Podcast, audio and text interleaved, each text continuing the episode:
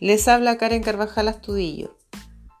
Después de ocho meses sin funcionar, el club más grande, Club Oro Arica, vuelve con sus actividades de aquagym y natación. Vuelve la vida y la actividad física junto a un protocolo muy riguroso. Podemos ver cómo la gente se mueve con una sonrisa, donde los niños disfrutan el agua, donde la actividad vuelve, junto a cuatro profesores de educación física.